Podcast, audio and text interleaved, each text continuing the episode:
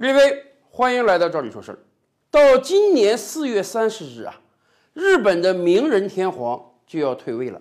五月一日，日本新天皇就要登基了。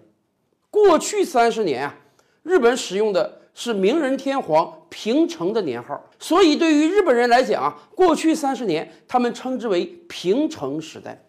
咱们这么讲吧，对于这个星球上大部分人来讲啊，大家都已经习惯公元纪年了啊。今年是公元两千零一十九年，可是对于日本来讲呢，日本人还是习惯年号纪年的，所以年号对于日本人很重要啊。以往日本都是老天皇死了，新天皇继位，所以啊，留给日本政府的时间不是很长啊。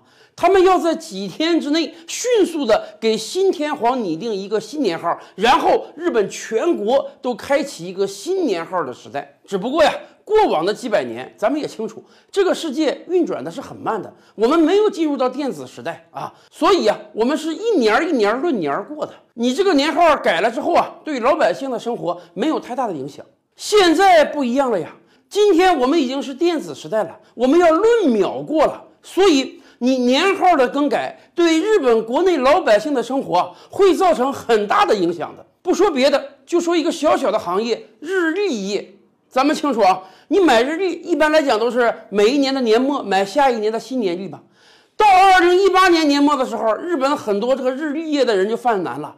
我这个二零一九年年历怎么印呢？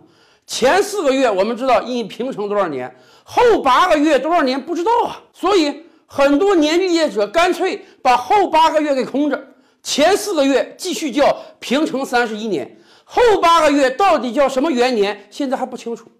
所以，其实早在二零一八年下半年的时候啊，日本国内就有很大的呼声说：“哎呀，早点把这个年号定下来吧。”以往你说老天皇什么时候嘎嘣嗝屁，咱不清楚。现在老天皇是退位啊，什么时候新天皇继位，我们已经清楚了。那为什么不早一点把新年号公布出来？这样起码日历它也好印呢。其实我跟大家讲，日本国内有很多保守势力啊，根本不愿意新年号提早的暴露出来。为什么呢？他们说这个年号是跟天皇的啊一样那么神圣，所以啊，你老天皇还没有退位。在位一天，那那个年号应当是老天皇的一天。你老天皇还没退位呢，就把新天皇的年号公布出来了，你这样会让老天皇很尴尬、很难堪的。所以啊，按照日本保守势力的主张，他们本来说应当到四月三十号那一天，老天皇彻底退位那一天，再公布新天皇的年号。可是咱们也清楚啊，大家记得吧？一九九九年到二零零零年千年之交的时候。当年还有一个千年虫问题啊，就是因为人类一开始在发明电子计算机的时候啊，用后两位年份纪年，而没有用四位年份纪年，导致有的电子计算机啊，在从九九年到零零年过渡的时候，有可能出现毛病。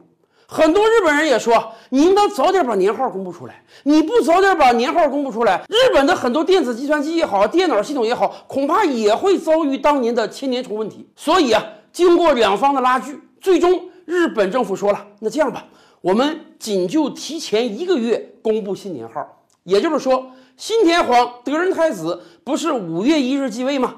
他们准备在四月一日啊开始公布这个新年号，这样就给整个日本社会啊多争取出了一个月的适应期。而且现在日本国内也是如火如荼的。开展这个新年号的竞猜活动，各路大咖都出来竞猜，到底新年号是哪一个？在日本有历史记载的一千三百多年时间呢，诞生了两百七十多个年号。但是实际上，咱们也清楚啊，年号的用词还是很讲究的。日本人还是喜欢，从中国的古代典籍中汲取智慧，选择字眼儿来形成年号。所以啊。年号能被选择的汉字呢，都是很有限的。我们可以给大家看看最近一段时间以来，在日本国内呼声最高的十个年号是什么？有兴趣的朋友，您也可以在评论区回应一下，看看您能不能给日本起一个新年号。当然了，新老年号之争的问题啊，有很多中国人早就指出了，这就是日本学习中国不得法呀。在过去几千年的封建社会，中国的皇帝也是使用年号的，可是。中国的新老皇帝之交的时候，几乎没有给社会带来任何困扰。为什么？原因很简单，圣朝以孝治天下，中国的改元绝对不会在当年改元。老皇帝甭管是当年五月份死了，还是八月份死了，新皇帝继位之后都会继续用老皇帝的年号。为什么？很简单，这也是一种孝的传承啊。